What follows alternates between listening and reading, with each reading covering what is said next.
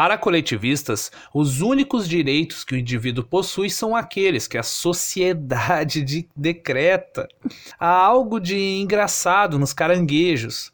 Quando um único caranguejo está sozinho dentro de um balde, ele fará de tudo para tentar escalar e escapar. E normalmente ele conseguiria. Só que se você colocar vários caranguejos dentro do mesmo balde, nenhum conseguirá escapar. Sabe por quê?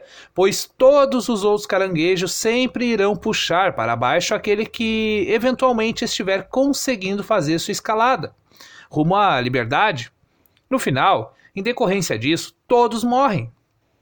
Sociólogos utilizam o termo mentalidade de caranguejo como uma referência metafórica a um grupo de pessoas que, ao ver um indivíduo que está tentando melhorar sua vida, tenta impedir que isso ocorra, fazendo de tudo para puxá-lo para baixo. Mantê-lo inerte e compartilhando o mesmo destino coletivo do grupo.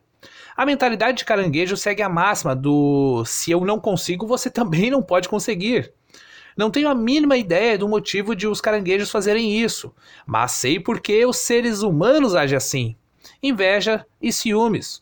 A mentalidade de caranguejo pode ser observada nos humanos sempre que membros de grupos tentam negar, diminuir ou mesmo acabar com os feitos de qualquer outro membro que consiga ser mais bem sucedido que todos os outros.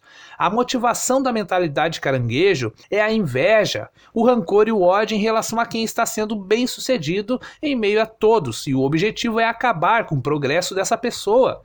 A síndrome dos caranguejos em um balde é a atitude negativa que algumas pessoas têm em relação ao sucesso das outras. Quantos de nós já tentamos abrir um negócio, melhorar a própria educação, aprender um novo idioma, tentar um novo emprego ou mesmo começar uma dieta, um programa de exercícios físicos e fomos prontamente dissuadidos por outros à nossa volta dizendo que não valia o esforço, que estaríamos perdendo tempo? Obviamente, a mentalidade de caranguejo não está limitada a indivíduos.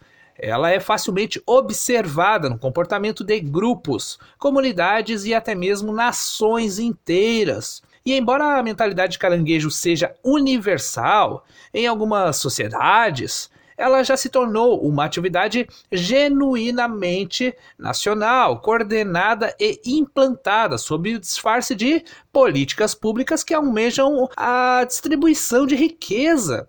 A sociedade, a, a igualdade de renda, a tributação progressiva, as reservas de mercado, as cotas raciais, as cotas sociais e sexuais, empresas e universidades e vários outros tipos inimagináveis de igualitarismo. O objetivo final é sempre puxar para baixo aqueles que estão conseguindo algum progresso.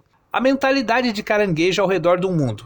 Bom, esta é, obviamente, a política oficial de regimes comunistas nos quais os, a, as ideologias coletivistas apelam para o mais baixo sentimento de inveja dos indivíduos, excitando a cobiça destes pela propriedade e pela renda alheia. Na China, em 1984, quando o líder comunista Deng Xiaoping introduziu reformas de mercado para reverter o estrago de décadas de comunismo sangrento, seu objetivo era conter o avanço dessa mentalidade de caranguejo. Isso levou a pronunciar sua famosa frase: enriquecer é glorioso. Por outro lado, em Cuba, o general Raul Castro disse que não será permitido que eventuais atividades econômicas não estatais levem uma concentração de riqueza.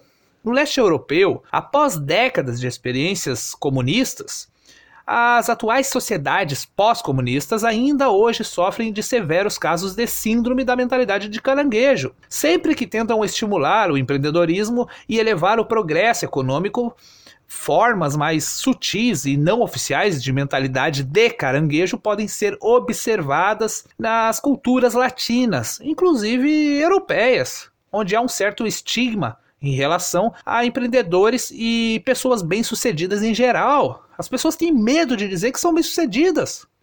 Historicamente, na Europa e por legado cultural na América Latina, a boa vida almejada pela maioria era uma vida de lazer, uma vida livre da necessidade de trabalhar, simbolizada pela ah, pelo aristocrata que não sujava suas mãos. Na América Latina, isso não se traduziu. Isso se traduziu em políticas governamentais que, ao priorizarem o igualitarismo e criminalizarem o empreendedorismo e o sucesso, não criaram condições propícias para que os indivíduos fossem livres para criar, empreender, comercializar, prosperar e, com isso, escapar do seu balde de pobreza.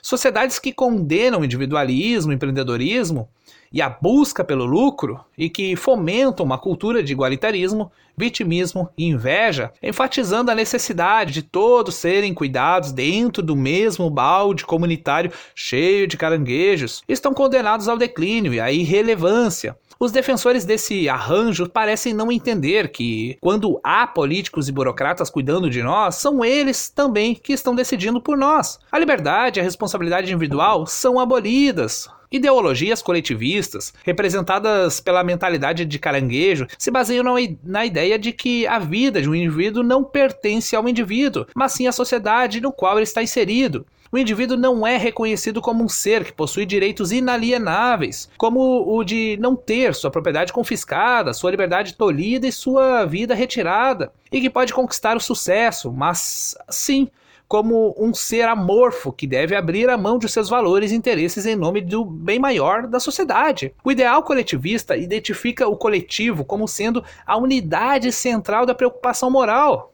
Os únicos direitos que o indivíduo possui são aqueles que a sociedade autorize que ele tenha. Por isso, escapar do balde abolir a mentalidade caranguejo só será possível quando as pessoas adotarem atitudes sociais cujo foco seja a melhora da própria vida e não da inveja em relação às conquistas dos outros. Para escapar do balde, é necessário valorizar o sucesso e não puni-lo. É de suma importância reconhecer que a acumulação de capital, ou seja, a riqueza não consumida, daqueles que escaparam do balde da pobreza antes de nós, a representam uma capacidade de investimento que, quando colocada em prática, impulsiona o crescimento econômico de uma nação. Eis a receita: buscar inspiração no sucesso daqueles que escaparam do balde e incentivar aqueles que estão tentando escalar as laterais do balde. Talvez, se todos nós escalarmos juntos, podemos acabar virando o balde e nos libertando a todos. E é por isso que eu, Jack, estou aqui trazendo informações para vocês, conteúdo e espero que todos nós viremos este balde. Valeu!